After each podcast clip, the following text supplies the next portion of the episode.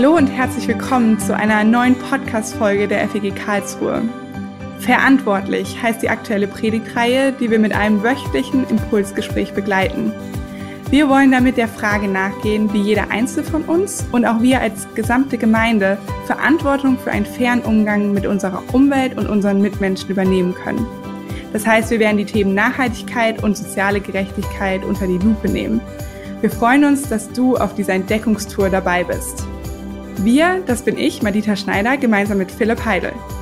Ja, und heute begrüßen wir Thorsten Rivesell als Gast in unserem Podcast. Er ist Gründer und aktueller Leiter von Jumpers e.V. Der Verein setzt sich für Kinder und Jugendliche in finanzieller und emotionaler Armut ein. Hallo Thorsten, schön, dass du bei uns im Podcast dabei bist. Hallo, das freut mich auch sehr. Thorsten, du hast uns auf wunderbare Weise mitgenommen und herausgefordert, in deiner Predigt am Sonntag Verantwortung zu übernehmen, zu überlegen, was wir auch tun können im Bereich Armut, die auch um uns herum in Deutschland herrscht. Und richtig cool, dass wir jetzt darüber nochmal ins Gespräch kommen können. Wer die Predigt von Thorsten am Sonntag noch nicht gehört hat, dem kann ich es nur empfehlen, nochmal über unseren Podcast oder auf YouTube diese nachzuhören. Thorsten, du hast den Verein Jumpers gegründet. Also ich frage mich, wie kommt man da drauf? Du bist ein ganz normaler Mann, ja, und kommst plötzlich auf die Idee, einen Verein zu gründen für Jugendliche und Kinder mit emotionaler und tatsächlich finanzieller Armut. Wie kamst du dazu und was hat es mit diesem Untertitel auch emotionale und finanzielle Armut zu tun? Ja, ähm, ich komme aus Norddeutschland, äh, fange ich mal damit an. Und ich habe eigentlich schon früh die äh, Lust daran gehabt, einfach beides zu verbinden. Also zu helfen, ganz praktisch zu helfen und das auch immer irgendwie mit Jesus zu verbinden. Also ich kann mich dran erinnern, oder meine Eltern können sich dran erinnern, dass ich mit sechs Jahren raus wollte nach Afrika und Albert Schweitzer helfen und auch schon alles gepackt hatte, also einen ganzen Rucksack voll mit äh, einer Salbe gegen Wespenstiche und auch äh, Hansa Plus, also so Pflaster halt, was man so braucht im Dschungel. Und ähm, da war damals schon der Drang irgendwie, ich, ich möchte gerne dem Albert Schweitzer helfen, weil ich das so cool fand, dass er Arzt war und aber eben auch Christ und ähm, das beides so verbunden hat. Äh, und das war, ich mit sechs Jahren, damals hat meine Mama mich noch aufgehalten an der Haustür, ansonsten wäre ich vielleicht irgendwo gelandet in Afrika. Aber so dieses Grundgehen war irgendwie drin, dass ich versuchen wollte, ähm, eben beide zu verbinden. Sowohl die Liebe zu den Menschen als auch wirklich Evangelium weiterzugeben, also Tat und Wort. Und das hat mich, glaube ich, ein bisschen durchgeleitet. Und ich habe dann erstmal, bin ein ganz normal Kaufmann geworden, habe da eine Ausbildung gemacht, ähm, habe auch als so Projektmanager gearbeitet, habe in London studiert und dann war aber immer irgendwie der Drang, ich möchte aus meinem Leben etwas machen, was Wert hat, was, was äh, nachhaltig ist, auch in meinem Leben selber. Und äh, habe dann gesagt, ich breche nochmal alle Zelte ab und äh, gehe an eine, an ein, eine Bibelschule. Ich war am Johanneum in Wuppertal und äh, habe da nochmal richtig einfach mir Zeit genommen, in die Bibel reinzuriechen. Eigentlich wollte ich nur ein Jahr bleiben und äh, habe mich so begeistert, bin dann länger geblieben. Und ähm, dann hinterher eben habe ich gearbeitet für ein großes Jugendwerk innerhalb der Landeskirche auch auf deutscher Ebene. Und äh, da habe ich aber gemerkt, ey, die Kirche erreicht einfach äh, nicht mehr unbedingt die Jugendlichen und die Menschen, die eigentlich den Herzschlag bei mir abbilden. Eben gerade diese Kinder und Jugendlichen und Familien, denen es nicht so gut geht, auch in Deutschland nicht so gut geht. Und äh, das hat mich schon sehr bewegt und habe dann noch ein Masterstudium begonnen, wo es darum genau ging, um Gesellschaftstransformation äh, und habe mich nochmal reingekniet und ähm, habe letztendlich entschieden dann, ich möchte aus diesem Jugendwerk raus und möchte wirklich für die Kids da sein, denen es nicht so gut geht. Weil wir halt gemerkt haben, auch in dem Jugendwerk, auch in anderen Jugendwerken, grundsätzlich erreichen wir eher die Kinder, die Jugendlichen mit mittleren und höheren Bildungsabschluss. Und das ist gut, das ist prima. Ähm, aber ich habe damals auch gefragt, ich war damals Leiter der Jugendallianz Deutschland, wen erreicht ihr eigentlich? Also wer erreicht eigentlich wen in Deutschland? Und alle durch die Bank, alle Jugendwerke in Deutschland haben durch die Bank gesagt, wir erreichen die mittleren und höheren Bildungsabschluss Jugendlichen. Und dann ist natürlich die Frage, wer erreicht die anderen, die vielleicht nur die Hauptschule gemacht haben, die eine Lehre vor Ort machen, äh, die Migrationshintergrund haben, wer erreicht die Kinder, die finanzielle und soziale Armut haben. Also all das Thema. Und irgendwann habe ich dann gesagt, jetzt ähm, möchte ich das einfach mal austesten, ausprobieren und bin dann quasi ehrenamtlich geworden eine Zeit lang ähm, und habe erstmal mit kleinen Spenden äh, das äh, geleistet, sag ich mal. Und nach und nach haben wir die Stadtteile gegründet, die Familienzentren Mittlerweile sind zwölf so Familienzentren geworden. Und ähm, ja, so, so kam das eigentlich. Letztendlich die Leidenschaft, wirklich ähm, Liebe zu verbinden in Tat und Wort. Das heißt, wirklich zu schauen, wie können Menschen, äh, denen es nicht so gut geht, diese Liebe spüren, erleben und hören. Das ist echt cool, Thorsten. Ähm, du hast jetzt von Stadtteilzentren gesprochen. Ähm, in welcher Stadt seid ihr denn aktiv? Genau, wir sind in mehreren Städten aktiv, insgesamt in zwölf. Ähm, das fängt oben in Sassnitz an auf Rügen, auf dieser Sonneninsel, wo wir ein ganzes, äh, ganzen Supermarkt gekauft haben und den umgebaut haben zu einem Kinder- und Familienzentrum auf 1500 Quadratmeter. Das ist äh, sehr cool. Äh, geht runter bis nach Offenbach, im Osten bis nach Gera und im Westen bis nach Düsseldorf. Ähm, und immer in sozial schwierigen Gebieten, ähm, das sind vor allem so Gebiete, wo wir eine Kinderarmut zum Beispiel haben von 35 bis zu 60 Prozent. Ähm, und das ist, ist zumindest einer der Indikatoren, die wir da äh, haben. Äh, da gibt es natürlich noch andere, die wir messen und wo wir sagen, da ist es sinnvoll und gut, etwas zu starten, weil die soziale Not groß ist und meistens auch die emotionale Armut sehr groß ist. Jetzt ist ja gerade äh, einiges los in der Welt. Ähm, wir kommen aus Corona, es ist gerade der Ukraine-Krieg, der ja auch bei uns einiges an Umwälzungen ähm, mit sich bringt. Die Energiepreise steigen, die Inflation insgesamt steigt. Was ist das, was euch jetzt in den letzten zwei Jahren ähm, und auch aktuell gerade herausfordert? Sind es diese Themen oder ähm, kommen die bei euch und bei den Kindern und Jugendlichen, mit denen ihr arbeitet, gar nicht so an? Doch, auf jeden Fall. Also wir hatten natürlich auch schon vorher ein, ähm, dass wir 2,5 Millionen Kinder in Kinderarmut hatten. Ne? Das war auch schon vorher so. Also 2,5 Millionen Kinder in Deutschland, wohlgemerkt, in einem der mitreichsten Länder der Welt wahrscheinlich. Äh, aber natürlich, die Pandemie hat unglaublich viel verändert, nochmal. Äh, man muss sich das vorstellen, man sitzt in Gera in einer Plattenbauwohnung, die nicht groß ist. Dann werden die Spielplätze gesperrt, man kann nicht mehr raus ähm, die Väter, wenn sie überhaupt vorhanden sind, vielfach gibt's da gar keine Väter, ähm, können nicht mehr zum Fußball, können nicht mehr ins Fitnesscenter. Also sprich, ähm, auch das Thema Gewalt ist deutlich mehr geworden, das Thema Missbrauch ist deutlich mehr geworden. Nicht nur die Frauenhäuser wurden voller, sondern auch die Jugendämter hatten mehr Entnahmen aus den Familien, wie das so schön heißt. Also äh, die, die soziale Not ist enorm geworden, die Belastung für die Familien. Wie gesagt, die haben keinen Garten, wo sie mal rauslaufen können und einfach Freiheit genießen sondern die sitzen in einer Plattenbauwohnung, wo sie eng aufeinander sitzen. Das ganze Homeschooling ist eine Katastrophe gewesen für viele. Das kann man sich gar nicht so vorstellen. Also wir haben natürlich die Familien und sehen das, die eben reicher sind. Die konnten sich zum Teil einen eigenen Privatlehrer leisten oder haben andere Möglichkeiten genutzt oder jedes Kind hatte eben seinen Laptop und seine Möglichkeiten und sie hatten einen Internetanschluss, der all das bewältigt hat.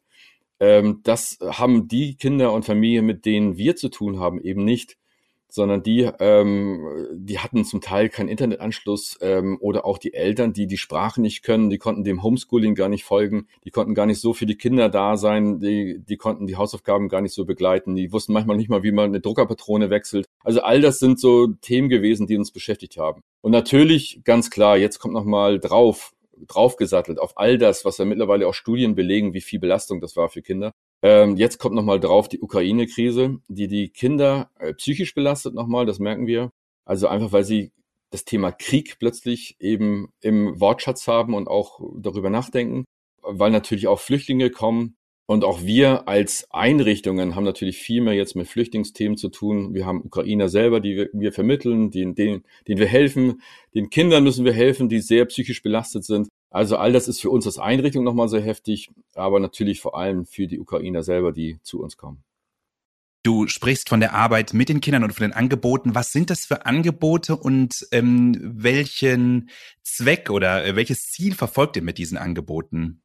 Ja, also uns geht es vor allem darum, wirklich ähm, der sozialen Not zu begegnen äh, und ihnen eben äh, einfach das Angebot zu machen, auch Jesus und den Glauben kennenzulernen. Und das fängt meistens bei uns an mit dem Projekt Mahlzeit, also Mittagessen glaubt man auch kaum, dass das wichtig wäre in Deutschland, aber spätestens, wenn man weiß, wie voll die Tafel ist, wie viele Menschen zur Tafel gehen und dort ihr Essen eben günstig oder ganz umsonst bekommen können, äh, weiß man, was Not ist in Deutschland wirklich. Und äh, wir haben bei uns das Projekt Mahlzeit, das heißt ein Mittagessen, gesund gekocht, frisch gekocht äh, und gleichzeitig eben Mahlzeit, also auch Mahlzeit, dass die Kinder erzählen können.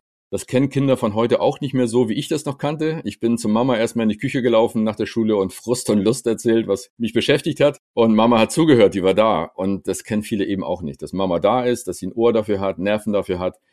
Ähm, und hier bei uns haben sie eben bei Mahlzeit nicht nur ein gesundes Essen vor der Nase, sondern können auch einfach mal loslassen und erzählen. Damit beginnt's, dann geht's über in die Lernzeit. Das heißt Hausaufgabenhilfe, Nachhilfe oder Lernspiele. Also auch wer sagt, ich habe gar nichts auf und muss gar nichts lernen, der, äh, der bekommt dann die Lernspiele. Das fängt an bei Memory, äh, einfach das Gedächtnis zu trainieren, bis hin zu Erlebnispädagogik, äh, dass man einfach Dinge nochmal anders testet und übt. Und dann geht's über in eine Workshop-Zeit.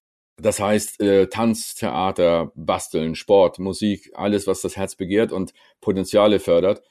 Und äh, dazu gehört dann auch für uns die Jungschar oder eine Pfadfinderarbeit. Das ist von Standort zu Standort nochmal anders. Äh, also einfach eine Möglichkeit, ähm, Jesus nochmal ganz konkret kennenzulernen in, in einer Gruppe, die natürlich freiwillig ist, aber eben eine tolle Chance ist, einfach auch über den Glauben zu reden. Ja, vielen Dank, Thorsten, dass du uns so ein bisschen in die Arbeit mit reingenommen hast. Das ist super spannend. Äh, mir sind gleich drei, vier weitere Fragen äh, in den Kopf gekommen. Wir werden heute gar nicht alles behandeln können. Wir verweisen tatsächlich gerne auf die Homepage auch und die wir auch mit äh, in die Shownotes reinpacken. Bevor wir jetzt auf das Thema kommen, was du am Sonntag in der Predigt erwähnt hast, würde ich äh, gern noch fragen, wie wir diese praktische Arbeit, von der du gerade berichtet hast, wie die Hörerinnen und Hörer die unterstützen können. Gib uns doch gerne da zwei, drei Möglichkeiten, ähm, wie wir da selber aktiv werden können. Ja, also herzlich gerne. Äh, Wäre super, wenn ihr daran denkt im Gebet. Das allein ist für uns wirklich ein Rückenwind. Das glaubt man immer gar nicht, aber es ist genial zu wissen, dass da Menschen an uns denken. Das andere ist ähm, gerne mitarbeiten, also in jeglicher Form. Wir haben FSJ, BFD, wir suchen da auch immer regelmäßig. Wir haben aber auch äh, Stellenanzeigen für Sozialpädagogen oder auch Gemeindepädagogen, die Lust haben. Wir starten zum Beispiel in Merseburg bei Leipzig jetzt ein neues Projekt, wo wir wieder auch Menschen suchen. Also auch das ist eine Möglichkeit, aber auch mal kurzzeitig mitarbeiten. Äh, das kann sein im Sommer, wir haben die Ferienspiele, wir haben die Freizeiten. Also wer sagt, ich habe da Zeit, ich habe Lust ähm, oder ich könnte kochen auf einer Freizeit, all das sind auch wertvolle Hilfen, ähm, wo wir uns drüber freuen würden. Ja, vielen Dank für diese Einblicke und Infos zu Jumpers. Das klingt wirklich alles sehr, sehr spannend. Ja, in deiner Predigt hast du uns ziemlich herausgefordert, auch gerade als Christen Verantwortung gegenüber den Ärmsten und Schwächsten zu übernehmen ist auch inspirierend zu sehen, wie ihr das bei Jumpers macht. Ähm, ich glaube, es sind viele christliche Werke und Gemeinden, die ganz tolle diakonische Arbeiten auch haben und für Menschen in Not da sind. Auch in unserer Gemeinde gibt es echt engagierte Menschen ähm, in diesen Bereichen. Ich war auch sehr bewegt zu sehen, wie viele aus unserer Gemeinde auch aktiv geworden sind, jetzt als ähm, die ukrainischen Flüchtlinge ankamen oder auch hingefahren sind und welche abgeholt haben und da einfach auch viel, viele Sachspenden auf den Weg bringen. Und trotzdem habe ich den Eindruck, dass in deutschen Gemeinden manchmal so eine gewisse Trägheit herrscht. Was denkst du, woran das liegt, dass Gemeinden manchmal eher gefühlt irgendwie mit sich selbst beschäftigt sind, statt für ihr Umfeld, speziell für Menschen in Not, wirklich da zu sein? Ja, ich glaube, das ist tatsächlich erst in den letzten Jahren wieder stärker aufgekommen, auch vielleicht durch das Wirken der Arche. Ich glaube, die haben das so ein bisschen als Vorreiter auch neu wieder reingebracht, dass wir überlegen müssen, wie können wir da aktiver werden. Ich habe mich sehr stark mit Wichern damals beschäftigt, der ja mit dem Rauen Haus sehr viel bewegt hat und eigentlich sehr stark in diese Richtung auch ging und auch aufgefordert hat, dass wir als, als Kirche, als Gemeinden wieder neu das aufnehmen. Ich glaube tatsächlich, dass wir uns in den letzten Jahren, Jahrzehnten so ein bisschen verloren haben in, in dem eigentlichen oder in dem eigenen geistigen Korsett ähm, dass wir, dass wir sehr viel auf uns geachtet haben, dass wir sehr viel darauf geguckt haben, dass die Gottesdienste möglichst perfekt laufen und dass äh, das Ganze, dass der Rahmen stimmt, alles und dass das, das Nest, sag ich mal, die Gemeinde, dass das richtig schön sauber und schön ist, damit natürlich dann viele Leute auch kommen. Und das ist auch super, das ist auch überhaupt nicht äh, schlecht in, in keinster Weise. Nur ich glaube eben, ähm, letztendlich, sage ich mal, Jesus ähm, war mit den Menschen unterwegs und bei den Menschen unterwegs auf den Straßen. Und, und das ist ja die Provokation, die nicht von mir kommt, sondern die letztendlich ja aus der Bibel kommt, dass Jesus unterwegs war mit den Menschen und ganz bewusst eben die Zeit und die Liebe verbracht hat mit den Menschen am Rande der Gesellschaft, also die wir am Rand der Gesellschaft sehen, nicht Jesus. Und ich glaube, dass uns das immer wieder auch ähm, korrigieren muss ähm, dass wir eben nicht so wie die Frommen im Gleichnis einfach vorbeilaufen an der Not und einfach nur unser geistiges Ziel verfolgen und dabei vergessen, dass es tatsächlich eben eine, eine echte Not gibt vor Ort. Und äh, das wünsche ich mir eben, dass wir, dass wir wirklich Not und Jesus zusammenbringen in unserem Ort und dafür die Menschen unterwegs sind. Und ich glaube tatsächlich, da ist in den letzten Jahren, Jahrzehnten durch verschiedene Bewegungen, glaube ich, auch innerkirchliche Bewegungen, äh, so, so eine gewisse Trägheit ein, eingefahren, ähm, die wir uns eigentlich gar nicht leisten können, sondern wir müssen unbedingt, glaube ich, wieder die Welt in den Blick nehmen und schauen, wie wir helfen können. Da passiert manches, auch wirklich schöne Dinge, aber ich glaube, dass ähm, in dem Rahmen, was möglich ist und was auch nötig ist, ist da noch viel Potenzial. Ja, du hast ja auch in deiner Predigt schon erwähnt oder angesprochen, dass deutsche Gemeinden halt häufig aus Menschen bestehen, die aus einem mittleren oder höheren Bildungsbürgertum kommen. Und ich frage mich manchmal, ob es nicht unnatürlich ist, wenn wir versuchen, irgendwie jetzt mit einem ganz anderen Schwung Leute, sage ich mal, irgendwie in Kontakt zu treten und sie einzuladen, zum Beispiel in unsere Gottesdienste oder so. Wie müsste denn eine Gemeinde aus deiner Sicht aussehen, in der sich Menschen auch aus anderen sozialen Umfeld wohlfühlen? Mhm. Also so ähnlich eine Frage hatte ich äh, von einem Gemeindeleiter, der auch sagte, Mensch, wir haben die Sinus-Milieu-Studie gemacht und wir haben gemerkt, dass unser Milieu eben äh, nicht zu den Menschen am Rand passt, sondern unser Milieu ist eben das Gehobene. Und äh, das ist auch so. Und dann habe ich halt gesagt, ja, aber das ist ja bei allen Gemeinden so. Also das ist wirklich flächendeckend, äh, ist es ja so in Deutschland, dass die aller, allermeisten Gemeinden genau diese Menschen erreichen. Mittleres und höheres Bildungsbürgertum. Da ist, hat sich manches auch verändert. Wir können dankbar sein, sage ich mal, dass unsere Kinder in aller Regel tatsächlich relativ gebildet aufwachsen, in gutem Rahmen und fast eben alle auf das Gymnasium gehen oder die Realschule und, und sehr, sehr viele ins Studium gehen. Übrigens ein großes Leiden der ländlichen Gemeinden, wo die Jugendarbeit mit 18 aufhört und dann sind die weg und äh, sind dann an den Studienorten, wo sie noch äh, in großen Gemeinden wieder auftauchen, aber nicht wieder zurückkehren in die ländlichen Gemeinden, weil einfach gar nicht die Arbeitsplätze auch für Studierte da sind. Also wir haben, wir erreichen gar nicht mehr vor Ort eben die Person zum Beispiel, die eine ganz normale Lehre macht und jetzt bei Aldi an der Kasse sitzt vielleicht oder, oder etwas anderes macht, diese Person erreichen wir gar nicht mehr, weil unsere eigenen Kinder studiert sind und weg sind. Und ich glaube, das ist äh, wirklich ein großes Manko. Wie können wir sie wieder erreichen? Ich denke, das, äh, was ich auch demjenigen gesagt hatte mit der Sinus-Milieu-Studie, ähm, ich sag mal, wenn Jesus die Sinus-Milieu-Studie äh, gelesen hätte, dann wäre er im Reich Gottes da oben in dem Thronsaal geblieben, weil er dann auch gesagt hätte, ich umgib mich eben auch nur mit meinesgleichen und gut ist und feier da oben weiter meine Party. Ähm, aber das ist nicht Jesus-like. Und das müssen wir wieder neu lernen. Wirklich neu lernen. Ähm, ich erlebe das tatsächlich, wenn Sozialpädagogen zu uns kommen, die, sag mal, Abi gemacht haben, dann studiert haben, also sich weiter hochgelevelt haben, äh, bildungsmäßig auch hochgelevelt haben, die treffen plötzlich auf äh, Mohammed und äh, Saddam und äh, verschiedene Kinder, ähm, die dann auch noch eine Knicke drauf haben, die völlig fremd ist äh, die sie quasi beschimpfen, obwohl es für die Kinder völlig normal ist, so zu reden, ähm, und die sehr geschockt sind. Und da müssen wir unbedingt als Christen, als Gemeinden wieder, wieder runterkommen. Und da tut's gut, ich sage jetzt mal ganz plump, das mal kennenzulernen, in die Stadtteile zu gehen, ähm, oder eben auch, viele machen das auch, einfach mal in Afrika Projekte zu besuchen, äh, zu erleben, was Armut bedeutet, wie Menschen überhaupt leben, was Hartz IV überhaupt bedeutet. Also sich wirklich mit den Problemen von Menschen zu beschäftigen, die wir vielleicht nicht mehr haben, diese Probleme. Und dann äh, langsam wieder einen Herzschlag dafür entdecken, dass wahrscheinlich Jesus jetzt genau da wäre bei diesen Menschen. Und vielleicht nicht, tatsächlich auch nicht bei uns in der eigenen Gemeinde, sondern lieber sogar dort wäre. Und das ist erstmal ein Schmerz, glaube ich, auch, den man aushalten muss. Ähm, und dann vielleicht aber auch sehr heilsam, dass wir sagen, ja, und ich möchte auch eigentlich lieber dort sein und den Menschen ganz normal und einfach Evangelium bringen.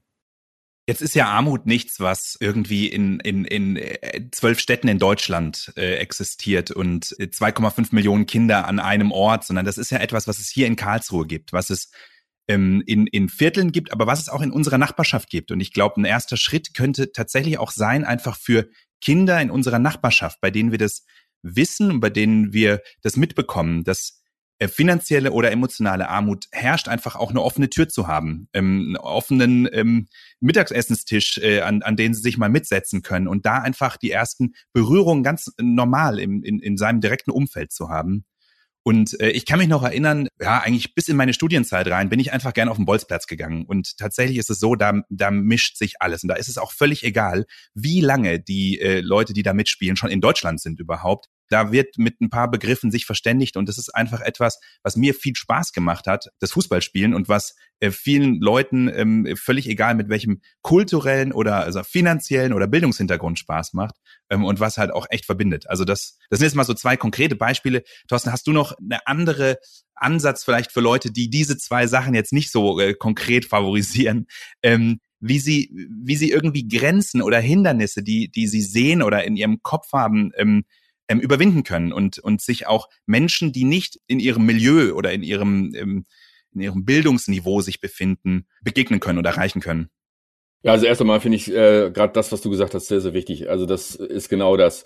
Und einfach auf den Bolzplatz gehen, ähm, das allein ist schon ein großes Erlebnis, einfach mit den Kindern zu spielen. Also was ich erlebe, was einfach unglaublich wertvoll ist und was, glaube ich, jeder machen kann, ist, ist einfach die Wertschätzung. Eine echte Wertschätzung den Menschen gegenüberbringen.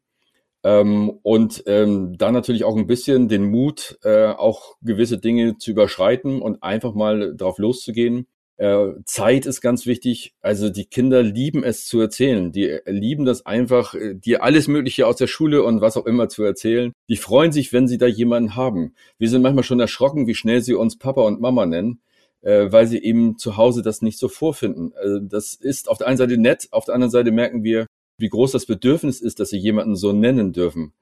Also äh, da ist einfach eigentlich ist das Hauptding Zeit verbringen mit diesen Kids, sei es beim Fußballspielen, sei es äh, bei anderen Erlebnissen, sei es äh, eine Hausaufgabenhilfe zu machen, sei es Flüchtlinge zu besuchen in der Unterkunft oder an anderen Stellen, sich hineinfinden, äh, Interesse haben im wahrsten Sinne des Wortes, also Interesse da, da reingehen, da drinnen sein im Leben des anderen, hören, wie erleben eigentlich Menschen aus Syrien, Deutschland, wie geht's ihnen, was beschäftigt sie. Also einfach dieses Abenteuer mal äh, anzupacken und andere Menschen kennenzulernen und äh, ich, ich bin sicher, dass man da auch viel, viel Spaß dran gewinnt, äh, weil das einen so herausfordert und, und lockt. Und ich sage immer, was mein Glauben am meisten befeuert und am meisten lebendig gemacht hat, sind nicht Predigten, äh, tatsächlich nicht, sondern die Begegnung mit Menschen, ähm, denen ich auch Antwort äh, geben möchte, die mich herausfordern in ihrer Art zu leben. Und wo ich merke, hier wird Christsein ganz, ganz praktisch und ganz, ganz real. Ja, ich finde das äh, total gute Punkte, die ihr ansprecht. Und die bringen mich schon direkt ins Nachdenken, weil ähm, ich in einem Stadtteil wohne, da leben viele Menschen, mit denen ich sonst eigentlich gar nicht so in Berührung komme. Und wir haben äh, einen Spielplatz direkt vor der Tür. Und einfach mal mit Zeit hinzugehen und mit einem offenen Auge und Herz, inwiefern da vielleicht ein Kind ist, was so danach lechzt, ein bisschen Aufmerksamkeit zu bekommen und jemanden zu haben, der den Ball zurückspielt und nicht alleine mit dem Ball spielen zu müssen, äh, finde ich voll gut, nehme ich direkt mit. Ich frage mich gerade noch, wie wir auch als Gemeinde Angebote schaffen können, zu denen solche Kinder oder auch ihre ganzen Familien gerne kommen. Ja, also ich denke, da gibt es auf jeden Fall einige. Wir machen gerade mit einer Gemeinde so ein Projekt durch. In vielen Gemeinden, ähm, ich glaube, bei euch ist es nicht ganz so, aber in vielen Gemeinden ist tatsächlich so, dass vom Montag bis Sonntag an ganz vielen Nachmittagen wirklich die Gemeinderäume leer stehen. Die Räume sind eine riesige Ressourcen, die man hat. Das ist ein Geschenk, wenn man solche Räume hat. Und wenn man die nutzt für die, für die Kinder, für die Familien als Treffpunkt, das fängt an beim Mittagessen, ähm, dass man da eben was machen kann. Das kann aber auch die Lernzeit sein, also Hausaufgabenhilfe, Nachhilfe äh, oder auch die Workshops. Es kann sein, dass die Familien sich treffen können, äh, einfach Möglichkeiten dort finden können. Es kann aber auch sein, dass man eben so etwas aufbaut wie eine Pfadfinderarbeit, wo man wirklich äh, eben da die Chancen nutzt, ähm, und gemeinsam unterwegs ist, das Abenteuer erlebt auch und da ins Gespräch kommt mit Kindern, mit Jugendlichen auf ganz neue Art und Weise. Oder eben man geht tatsächlich ähm, raus zum Bolzen und äh, erlebt eben dort, dass die Kinder offen sind, auch mehr zu erzählen. In diesem Sinne, Thorsten, echt vielen Dank, dass du dir die Zeit genommen hast, nochmal mit uns ins Gespräch zu gehen, uns diese Einblicke auch ein bisschen behind the scenes zu geben äh, in die Arbeit von Jumpers ähm, und darüber hinaus deine Gedanken, die dich zu dem Thema bewegen. Wir wünschen dir da alles Gute, euch bei Jumpers auch mit den anstehenden Projekten. Gottes Segen und danke, dass du dabei warst. Ich danke euch. Wir haben jetzt mit Thorsten über seine Predigt und über seine Arbeit bei Jumpers e.V. gesprochen. Und ich möchte gerne für diese Woche eine Reflexionsfrage zu dem Thema der Predigt mitgeben. Welchen Personen begegnest du in deiner Nachbarschaft, die von finanzieller oder emotionaler Armut betroffen sind? Gibt es die eine Sache, die du ihnen diese Woche Gutes tun kannst? Bevor der Podcast jetzt zu einem Ende kommt, möchten wir dich auf eine Möglichkeit hinweisen, wie du mit deiner Stimme die Gottesdienstformate der FEG Karlsruhe in Zukunft gestalten kannst. Wir führen vom 24.04. bis zum 8.05.